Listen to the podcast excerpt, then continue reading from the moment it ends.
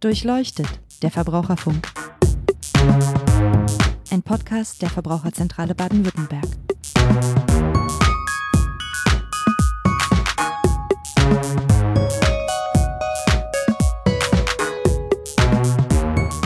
Hallo und herzlich willkommen zu einer neuen Folge von Durchleuchtet, der Verbraucherfunk, dem Podcast der Verbraucherzentrale Baden-Württemberg.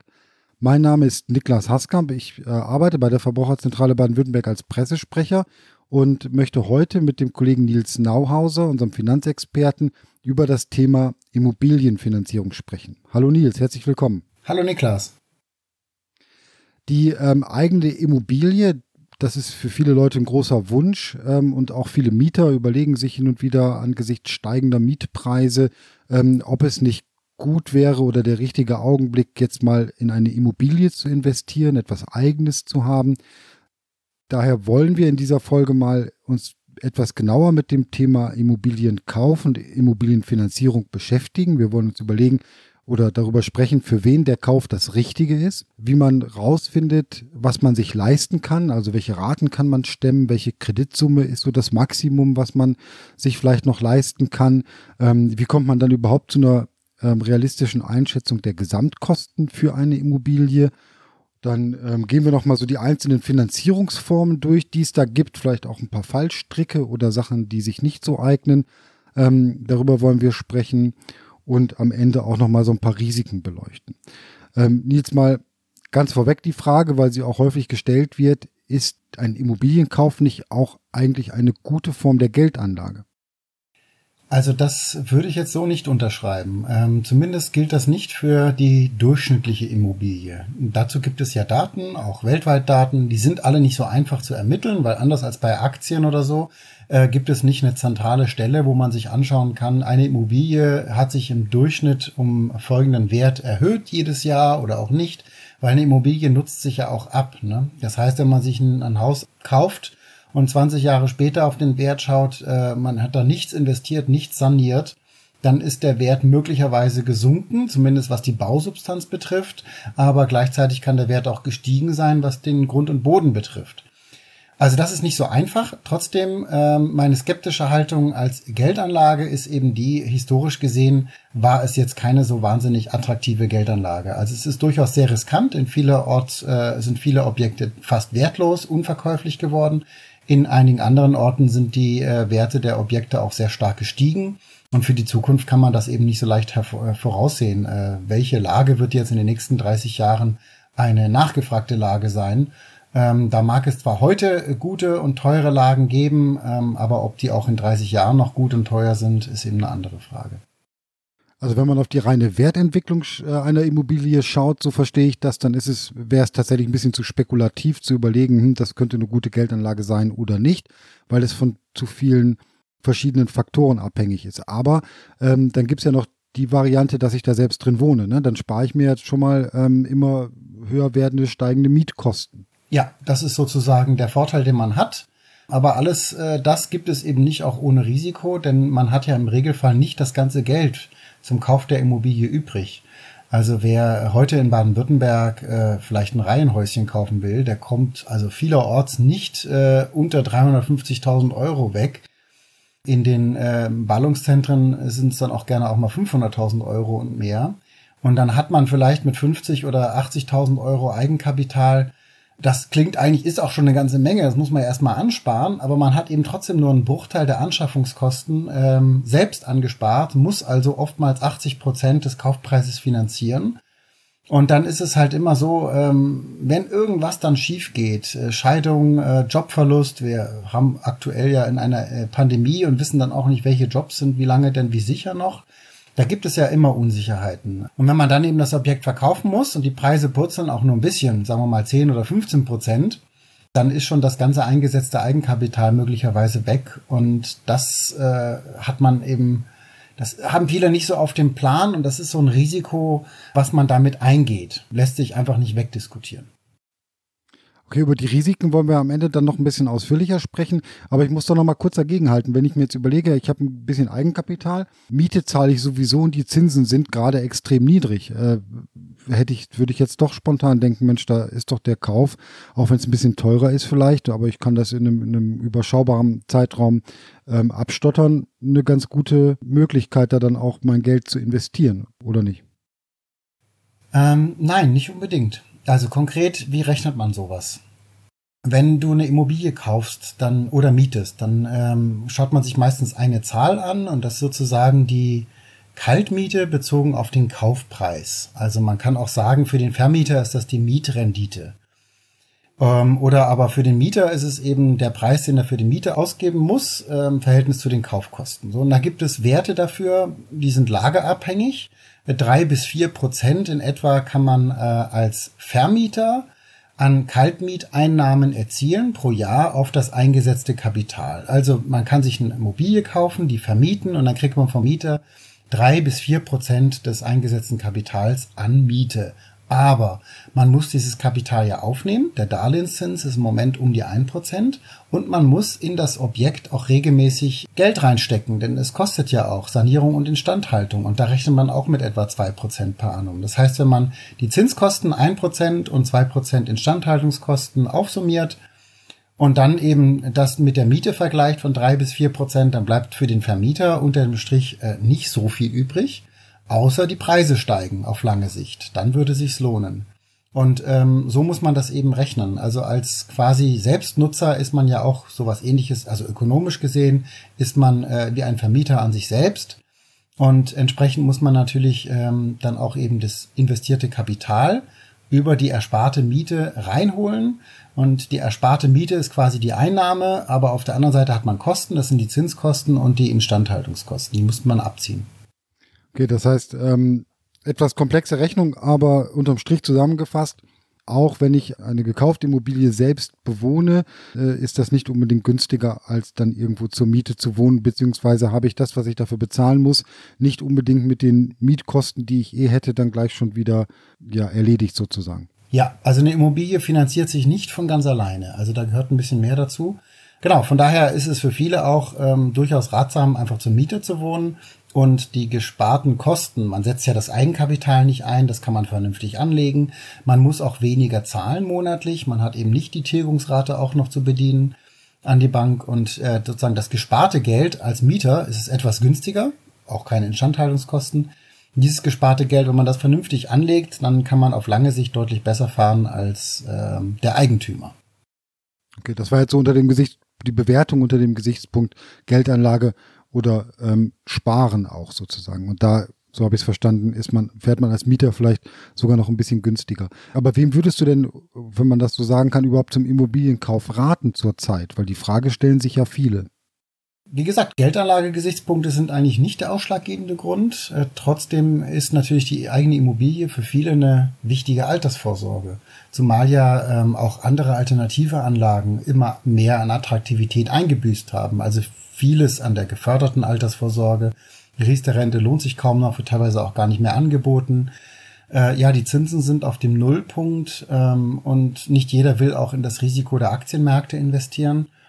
Und dann ist natürlich der zentrale ausschlaggebende Punkt ist die Lebensqualität. Für viele ist es einfach gar nicht so sehr eine Geldanlage, sondern vielmehr ein Mehr an Lebensqualität. Ja, und dann kann man eben mit den eigenen vier Wänden äh, sofort schon was tun für sein Leben und für die Qualität des Lebens und daneben eben auch noch einen Beitrag für die Altersvorsorge leisten.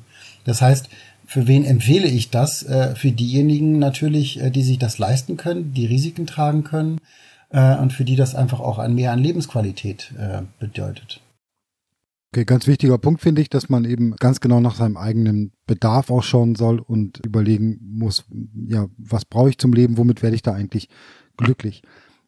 Weil du es gerade gesagt hast, dass es eben auch eine Frage ist des, des finanziellen Vermögens, was man aufbringen kann, eben an Eigenkapital oder auch dann an Tilgungsraten, die man zahlen kann. Vielleicht können wir das mal kurz ähm, überschlagen. Wie komme ich eigentlich dahin zu wissen, wie viel Geld ich übrig habe? Also wie viel Tilgung, wie viel Rate, Kreditrate, was kann ich mir eigentlich leisten? Ähm, Gibt es da Faustformeln oder Berechnungsmöglichkeiten, dass ich da mal so auf so eine Zahl komme, die für mich dann ähm, ja auch Grundlage für die weiteren Überlegungen sein könnte? Ja, also es gibt äh, zwei Möglichkeiten grundsätzlich. Eine sehr einfache und eine etwas kompliziertere. Fangen wir mal an mit der etwas komplizierten. Die heißt nämlich jeden Monat aufschreiben, was habe ich an Einnahmen, was habe ich an Ausgaben. Das macht man mal vielleicht ein Jahr, besser noch ein bisschen länger als ein Jahr. Und dann weiß man, was man äh, monatlich übrig gehabt hat und ähm, auf lange Sicht übrig hatte. Also es geht jetzt nicht nur um den Überschuss im Januar, weil möglicherweise fällt dann eben der Urlaub im Juli und im August noch an, für den man im Januar gespart hat. Deswegen ein bisschen längeren Zeitraum nehmen und gucken, ähm, was an Einnahmen und Ausgaben da ist und alles, was übrig ist, könnte man ja dann auch für äh, den Immobilienkauf in Zukunft einsetzen. Und als Mieter hat man ja in der Zeit auch noch Miete gezahlt. Und da würde man eben nicht die Warmmiete nehmen, sondern die Kaltmiete, weil wenn man ins Eigenheim einzieht, hat man ja auch quasi die Kosten, das warm zu halten. Die muss man ja dann auch bezahlen. Deswegen würde man die Kaltmiete nehmen und das, was man an Überschuss hat monatlich. Und beides zusammen wäre dann ein Anhaltspunkt dafür, was man sich an monatlicher Rate leisten kann. Einfacher ist es, äh, mal die Kontostände anzugucken, also eine Vermögensbilanz zu machen, äh, im Jahresvergleich beispielsweise. Was war denn alles da auf dem Sparbuch? Was war da auf dem Girokonto? Vielleicht auch im Depot oder so. Und man rechnet dann einfach aus, was hat man zur Seite gelegt. So, und das ist das, was dann übrig ist. Das müsste eigentlich das gleiche sein, wie das, was nach Einnahmen minus Ausgaben herauskommt. Deswegen empfehle ich grundsätzlich immer diese beiden Varianten. Dann findet man auch manches, was ein bisschen da an Unregelmäßigkeiten noch drin ist. Der Urlaub, wie gesagt. Machen wir das nochmal an dem Beispiel fest. Es sind, ähm, ich komme darauf, Einnahmen minus Ausgaben. Ähm, ich habe 1000 Euro im Monat übrig. So, dann muss ich noch was, was tun mit der Kaltmiete? Wenn ich jetzt dann 500 Euro Kaltmiete bezahlt habe in dem Zeitraum, dann kann ich sagen, gut, die 1000 Euro habe ich sowieso übrig, die habe ich effektiv gespart jeden Monat. Ja, wenn ich ins Eigenheim einziehe, muss ich ja auch keine Kaltmiete mehr zahlen. Doch, Vorsicht, weil 1500 Euro ist jetzt einfach mal die, die, die Rechnung im ersten Schritt. Wenn man im Eigenheim äh, wohnt, muss man vielleicht eine Versicherung abschließen für Haus und Grund, vielleicht auch noch den Kredit, äh, Kredite absichern über eine Risikolebensversicherung. Ja, vielleicht sind die äh, warm, äh, die Kosten fürs Warmhalten höher, weil sich der Wohnraum vergrößert hat. Vielleicht äh, hat sich die ganze sonstige Situation auch geändert, weil Kinder da sind, Nachwuchs da ist. Das heißt, diese, äh, diese 1500 Euro, die sollte ich nochmal kritisch prüfen, sind es denn wirklich 1500 Euro in Zukunft oder nicht? Im Regelfall korrigiert man das dann noch ein bisschen und sagt dann, okay, man geht dann mit 1300 Euro oder 1200 Euro mal los und äh, fragt dann, was kann man damit finanzieren. Gut, jetzt habe ich meinen Überschuss äh, festgestellt, habe dann einen Puffer abgezogen, sagen wir, es bleiben 1000 Euro ja, übrig, die ich als Rate einsetzen kann. Dann muss ich als nächstes, glaube ich, noch festlegen, wie lange ich denn eigentlich zahlen möchte, oder? Ja, genau. Also die äh, Laufzeit ist dann entscheidend. Also wenn du jetzt mit 30 sowas anfängst oder mit 40 ist ja ein Unterschied. Viele Verbraucher äh, wollen tatsächlich äh, vor Renteneintritt komplett schuldenfrei sein. Ähm, das ist natürlich auch sinnvoll, weil man hat im Regelfall dann auch etwas weniger Rente als Einkommen, kann sich dann also nicht mehr so viel auch leisten an, an Instandhaltung und Sanierung und so weiter. So, und dann, äh, wenn man jetzt mal rechnet mit 25 Jahre Laufzeit für den Gesamtkredit und man rechnet damit, dass der Zinssatz bei einem Prozent bleibt, dann kann man sich äh, mit 1000 Euro monatlicher Rate einen Kredit über 265.000 Euro leisten.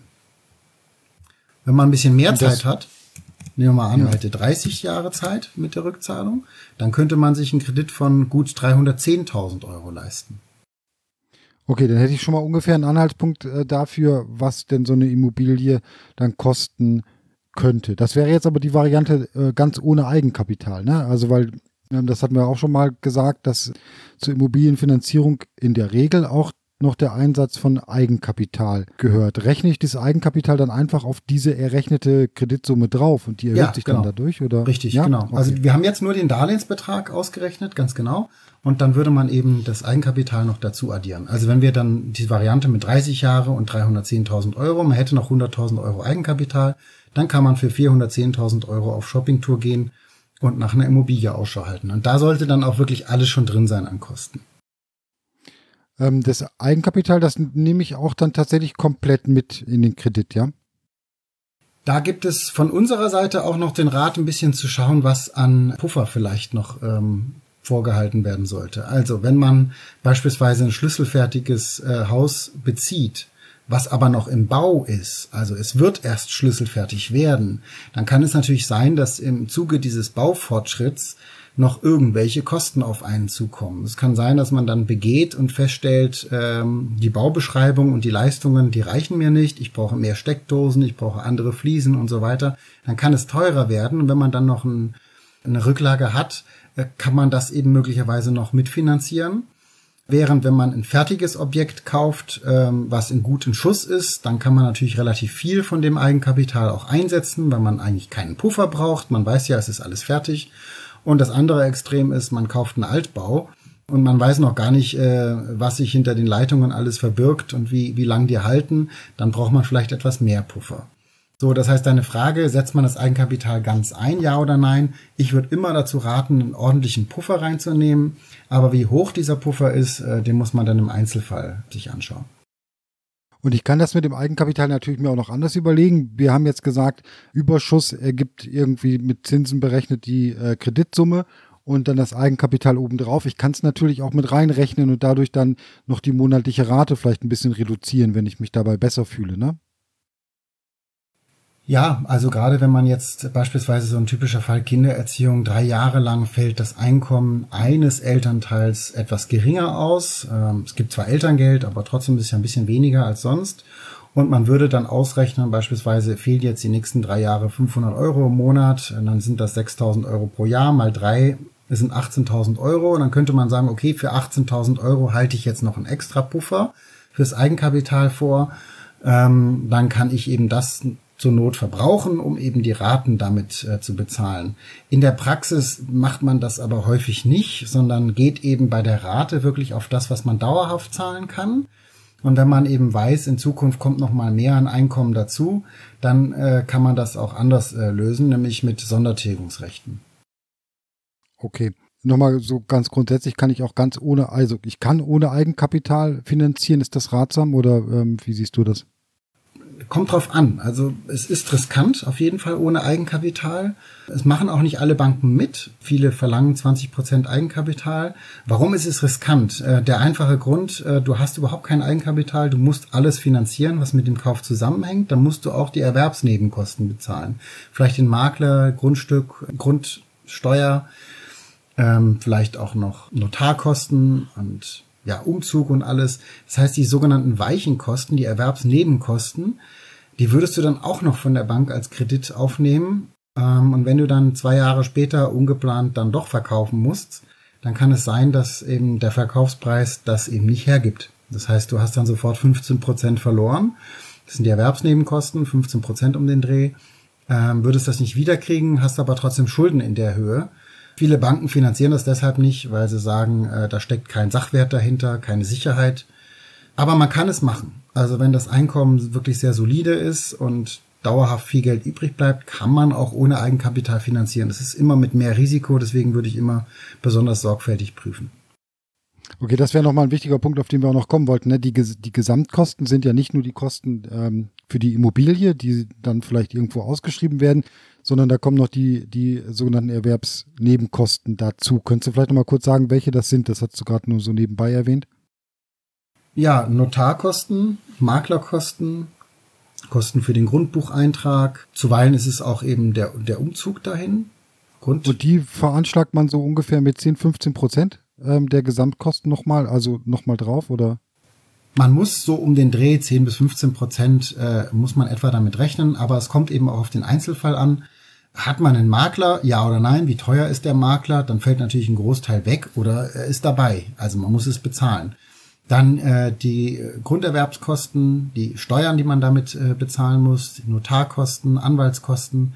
Das sind eben alles ja Kosten, die äh, die man bezahlen muss, der denen auch kein Gegenwert gegenübersteht. Also wenn man das alles bezahlt hat und sagt, einen Tag später muss ich wieder verkaufen, ja, das zahlt natürlich kein Käufer. Ne?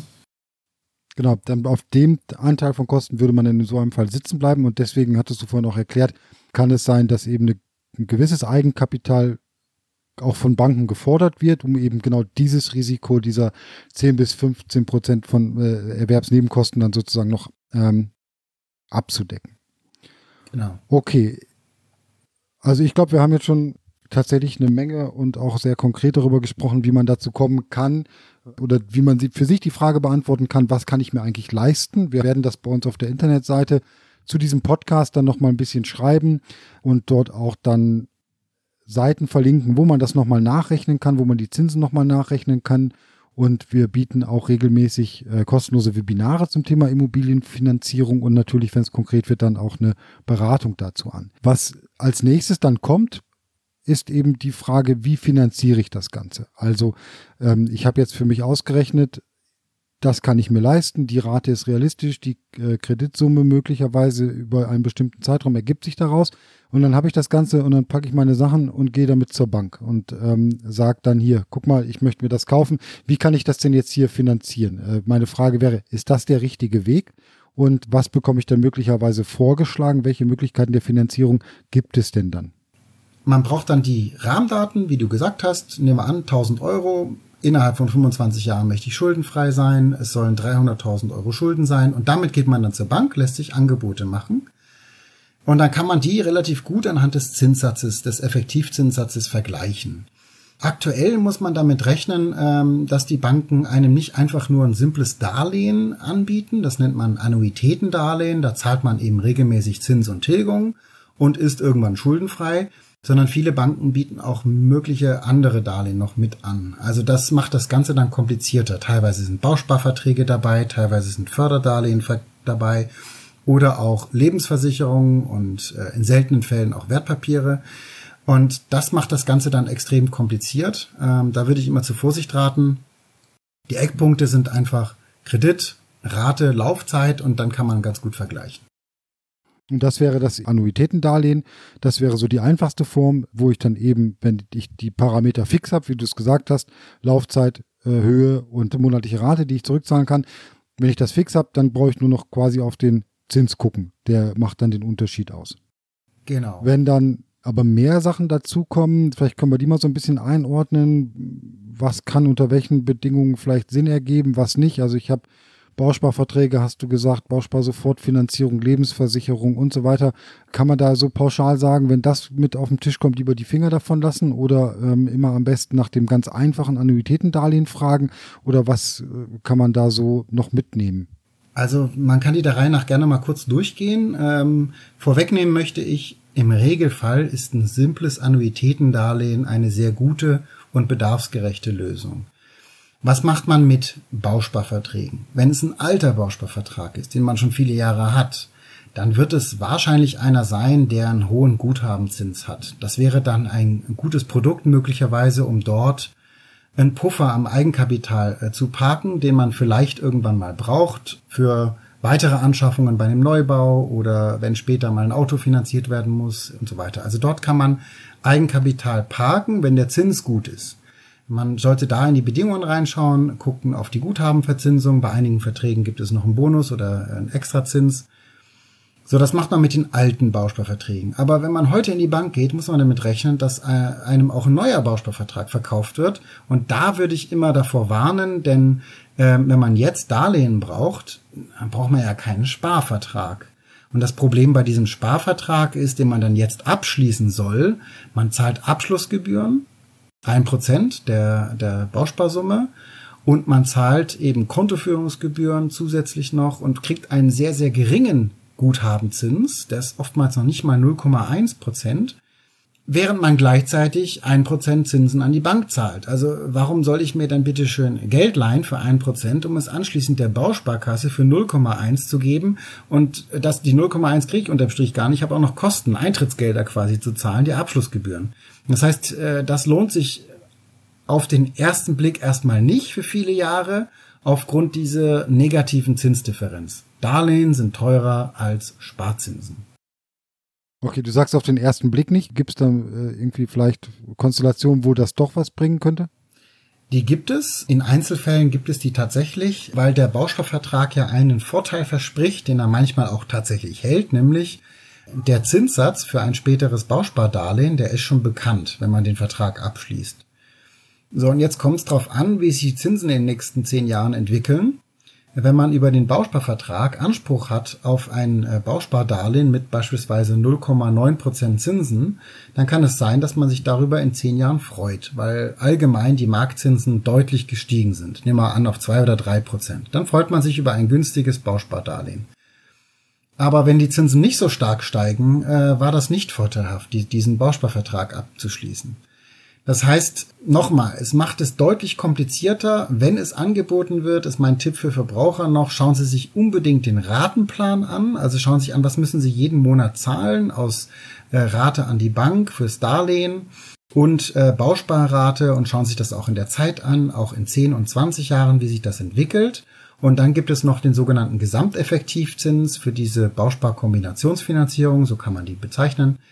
Ja, der ist auch ausgewiesen ähm, und das ist dann eben der Mischzinssatz aus, äh, ich sag mal, schlecht verzinstem Bausparvertrag, Abschlussgebühren für den Bausparvertrag, späterem relativ günstigem Bauspardarlehenszins und jetzigem Vorfinanzierungszinssatz. Und das kann man alles äh, sozusagen in eine Zahl ähm, vermischen quasi ähm, und das ist dann der sogenannte Gesamteffektivzins. Den müsste man dann mit anderen Darlehen vergleichen. Aber du merkst schon, ich muss eine ganze Menge erklären und reden, um äh, auch irgendwie die Eckpunkte dieses äh, Konstruktes auch nur halbwegs erklärt zu haben. Genau, ich glaube, das kriegen wir jetzt hier auch nicht mehr komplett aufgedröselt, sondern das ist dann auch wirklich ein Punkt, wo man vielleicht dann, wenn man verschiedene Angebote hat, das tatsächlich mal beispielsweise bei uns in der Beratung einfach mal durchrechnen kann, ähm, Vergleich, um es auch vergleichen zu können mit anderen Angeboten, weil das ist ja dann möglicherweise auch die Schwierigkeit, wie komme ich da auf etwas, dass ich dann komplett vergleichen kann. Was wir, glaube ich, nicht unerwähnt lassen sollen, sind dann noch sogenannte Förderkredite. Kannst du da vielleicht noch ein, zwei Sätze zu sagen? Bei den Förderkrediten gibt es letztendlich einen guten Anbieter, der dazu berät, ist die Kreditanstalt für Wiederaufbau. Da gibt es viele Programme für äh, Familien, ähm, teilweise auch für energieeffizientes Bauen oder Sanieren. Und ähm, der Clou ist im Grunde, dass man etwas günstigere Kredite bekommt. Das ist nicht immer vorteilhaft, aber man sollte sich dazu einfach mal informieren, welche Kredite es da gibt. Weil heutzutage ist es einfach so, viele Kredite von den Banken sind auch sehr, sehr preiswert und dann lohnt sich nicht immer so ein Förderkredit. Und für Familien noch wichtig, es gibt äh, Baukindergeld. Auch dazu informiert die Kreditanstalt für Wiederaufbau auf ihrer Internetseite äh, welche Voraussetzungen man da erfüllen muss. Oftmals ist es so, man darf jetzt nicht Spitzenverdiener sein, man muss so ein normales oder etwas geringes Einkommen haben im Bundesdurchschnitt und dann kriegt man diese Förderkredite. Okay, dafür, dass du berät, hattest du gesagt, die Kreditanstalt für Wiederaufbau, da kann man sich Informationen holen. Haben die Banken das auch mit auf dem Schirm? Also wenn ich da hingehe, ähm, rechnen die mir sowas dann auch noch mit in die Finanzierung rein oder muss ich das selber alles recherchieren? Es wäre ganz gut, wenn man äh, vorbereitet dahin geht. Ähm, weil nicht, nicht jede Bank vermittelt das auch gerne. Also die Banken kriegen auch Provisionen für die Vermittlung von Förderkrediten. Und zwar nicht wenig, aber trotzdem äh, ist das eine geschäftspolitische Entscheidung, ob die Bank äh, so einen KfW-Kredit äh, weiterleitet oder ob sie das nicht weiterleitet. Deswegen vorher informieren und dann in die Beratung gehen. Okay, ich glaube, äh, das Thema Finanzierung von meiner Seite ähm, kurz zusammengefasst, je einfacher, desto besser. Also im Sinne von einfaches Annuitätendarlehen. Ich kann das vielleicht auch als Finanzleihe noch nachvollziehen, was da jetzt genau passiert. Ist sicher eine gute Wahl. Wenn es ein bisschen komplizierter wird mit äh, Bausparen, mit Förderkrediten und so weiter, dann wird es für mich auch vielleicht schwieriger nachzuvollziehen, was ich am Ende wirklich bezahle. Da bräuchte ich dann eventuell Unterstützung. Das wäre so das, worauf wir oder worauf man bei der ja bei der Anfrage bei Banken, wenn es dann um den Kredit geht, achten sollte. Hast du noch was zu ergänzen? Habe ich alles drin?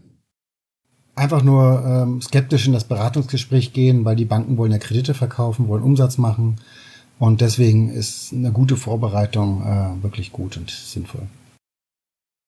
Okay, dann äh, wollen wir zum Schluss noch auf einen Punkt zu sprechen kommen, der natürlich viele dann bei der Überlegung dann ja am Ende auch umtreibt. Das sind die Risiken. Ne? Also wenn ich mir vorstelle, ich habe jetzt von heute auf morgen zwar eine tolle Immobilie, aber ich habe auch irgendwie 300.000 oder mehr Euro Schulden. Ich habe vielleicht Angst, dass, dass ich die Immobilie verlieren könnte, dass ich auf einem Schuldenberg da sitze, dass sich, wir hatten es am Anfang schon mal erwähnt, Lebensumstände ändern, Berufswechsel, Arbeitslosigkeit, Umzug, Trennung vom Lebenspartner. Das sind alles Sachen, die ja passieren können und die sich dann hier noch auswirken. Können wir noch mal kurz ähm, ein paar Sachen hatte ich schon genannt, sagen, was für Risiken es gibt und wie sich das auch noch so auf die Planung auswirken könnte und vielleicht auch auswirken sollte?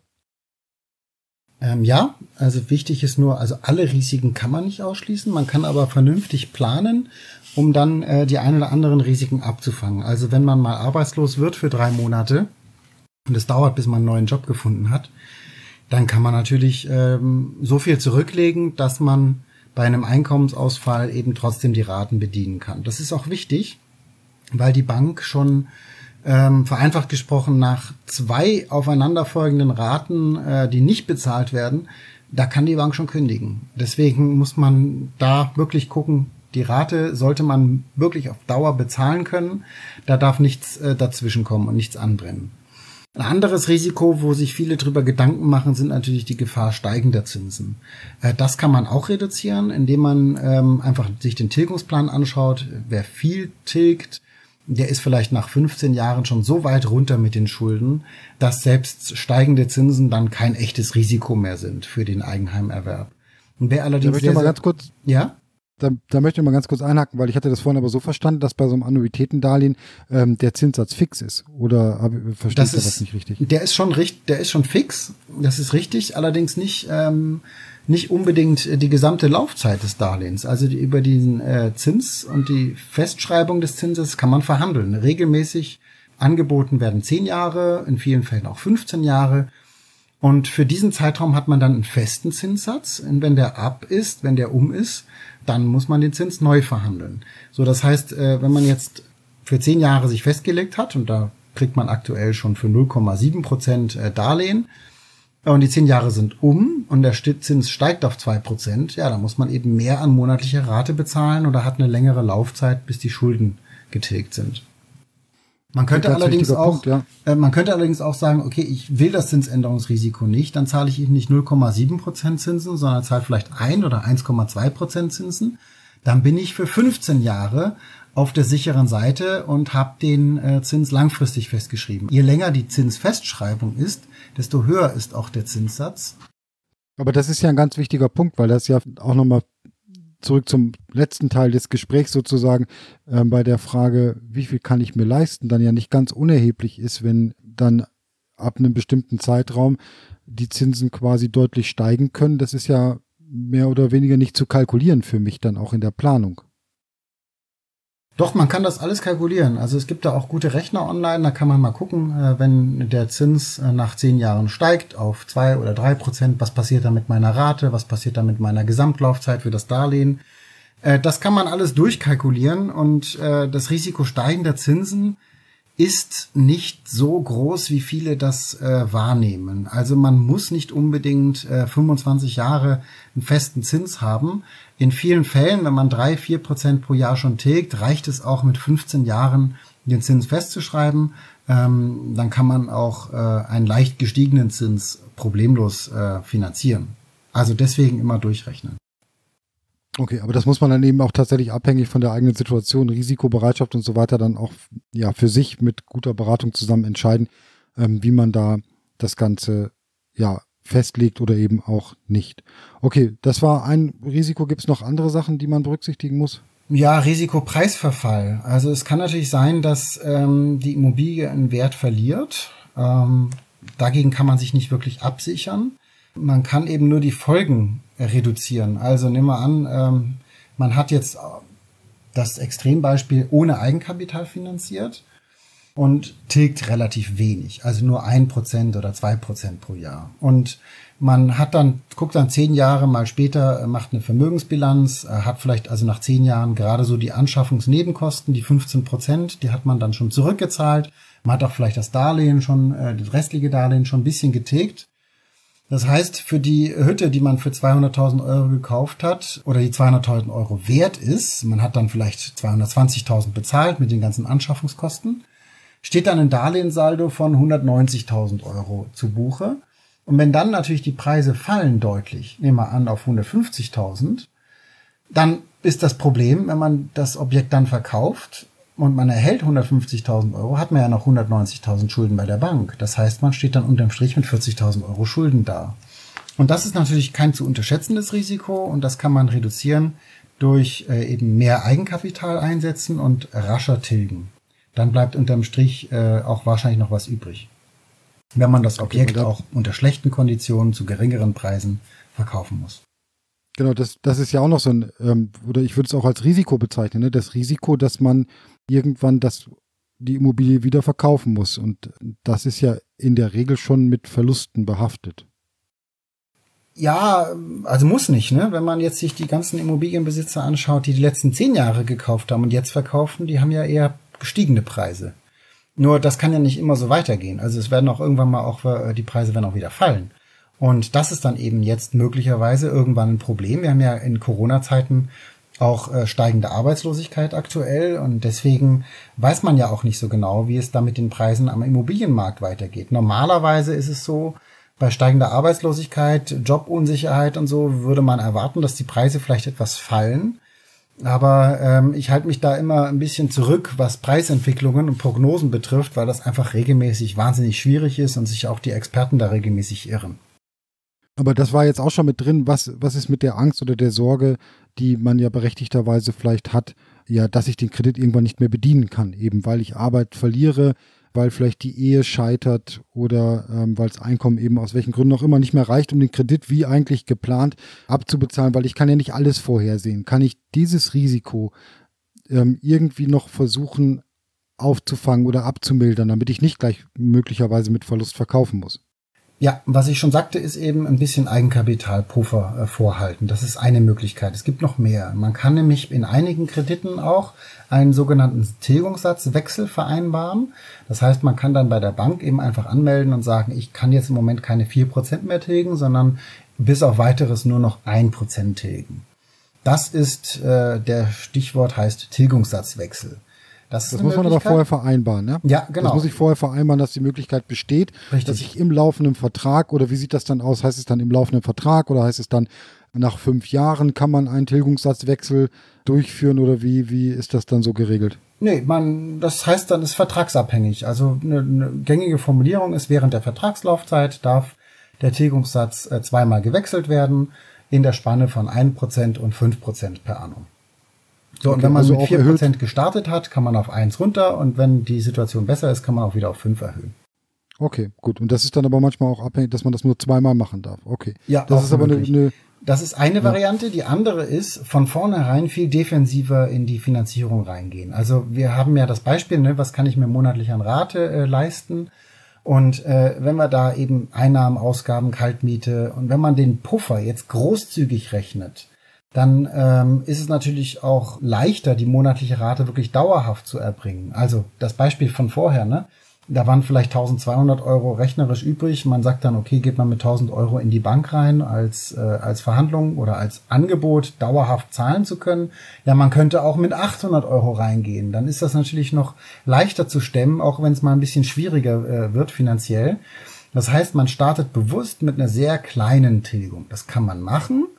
Dann ähm, ist es natürlich vorteilhaft, wenn man, solange die Situation gut ist, eben tatsächlich jedes Jahr sich hinsetzt und sagt, gut, jetzt tilgen wir nochmal zwei oder drei Prozent als Sondertilgung in das Darlehen rein. Das ist dann eine Einmalanzahlung. Vorteil ist eben, es muss nicht monatlich gezahlt werden, sondern äh, und es muss auch nicht jährlich gezahlt werden, sondern man darf es jährlich. Es ist ein Recht, es ist ein Sondertilgungsrecht. So kann man es auch machen.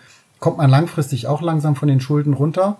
Man hat sich aber nicht äh, auf eine Rate jeden Monat schon vertraglich festgelegt. Okay, gute Strategie. Das muss ich aber auch vorher vereinbaren, das Sondertilgungsrecht, Ganz genau. ja? Ja. Und gibt es da auch dann irgendwelche Einschränkungen oder ähm, dass man sagt, man darf dreimal tilgen oder mit den Zinsen verhält sich das dann so und so oder wie, was für Klauseln, sage ich mal, gibt es dann dazu? Also es muss vertraglich vereinbart sein und ähm, in vielen Verträgen ist es schon drin, aber wenn es nicht drin ist, einfach nachfragen. Im Regelfall kriegt man das auch ohne Zinsaufschlag, also man kriegt das ohne Extrakosten. Und äh, so der Rahmen, wo üblich ist, ähm, ist etwa zehn Prozent des Darlehensbetrages an Sondertilgungsrecht pro Jahr.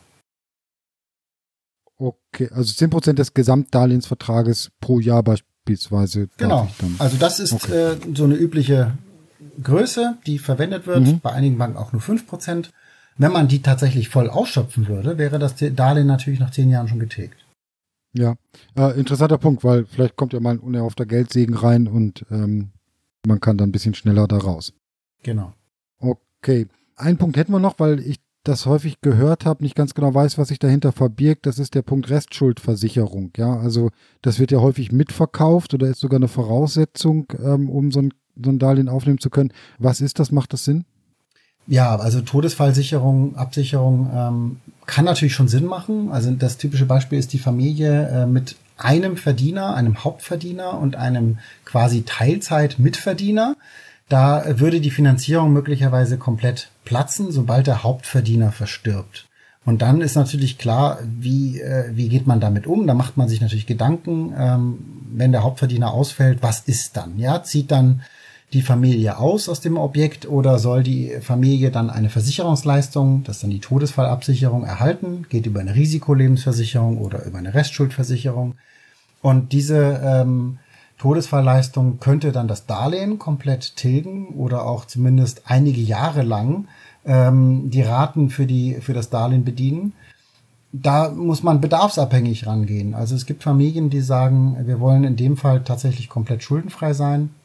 Andere sagen, gut, man muss da nicht schuldenfrei sein. Es reicht dann vielleicht, wenn man fünf Jahre lang erstmal keine Geldsorgen hat und innerhalb der nächsten fünf Jahre in so einem Fall würde man sich dann irgendwie wieder an die neuen Lebensumstände anpassen. Das ist sehr, sehr individuell, wie man damit umgeht. Unser Rat ist eben einfach nur Gedanken drüber machen und äh, Achtung, äh, Verkäufer in den Banken verkaufen natürlich gerne auch äh, Versicherungen und auch gerne ein bisschen mehr, weil je mehr, desto mehr Provision ja auch für den Berater. Ja gut, das wär's zu den ähm, Risiken. Ich würde sagen, wir sind soweit durch mit dem Thema für heute. Nils, hast du noch was zu ergänzen? Nee, das Wichtigste haben wir besprochen und im Grunde ist ja wichtig, dass man im Einzelfall eine gute Lösung findet und dazu haben wir die Beratung. Genau. Also wir fassen die, das, was wir jetzt besprochen haben, ähm, auch nochmal bei uns auf der Internetseite zusammen. Ich fasse hier nochmal kurz zusammen. Wir haben über die Entscheidung gesprochen. Ist die Immobilie überhaupt das Richtige für mich? Ähm, wie komme ich dazu zu berechnen, äh, was ich mir leisten kann? Wie setzen sich die Gesamtkosten zusammen? Welche Finanzierungsmöglichkeiten gibt es und welche Risiken? Und wie kann ich die auffangen? Sie können das, wie gesagt, nochmal nachlesen bei uns auf der Internetseite www.vz-bw.de slash podcast. Sie können uns auch gerne eine E-Mail schicken äh, mit Fragen oder auch Kritik oder Anregungen an online.vz-bw.de. Weiter im Angebot, äh, ein bisschen Werbung darf sein, haben wir noch ein kostenloses Webinar zum Thema Immobilienfinanzierung. Wir haben auch noch welche zum Thema Altersvorsorge und so weiter. Da können Sie sich auch bei uns auf der Homepage mal umschauen. Ansonsten vielen Dank fürs Zuhören. Würde mich freuen, wenn es Ihnen gefallen hat. Dann erzählen Sie es auch ruhig weiter. Empfehlen Sie uns weiter und hören Sie das nächste Mal wieder rein. Vielen Dank nochmal, Nils. Tschüss und bis zum nächsten Mal. Bis zum nächsten Mal.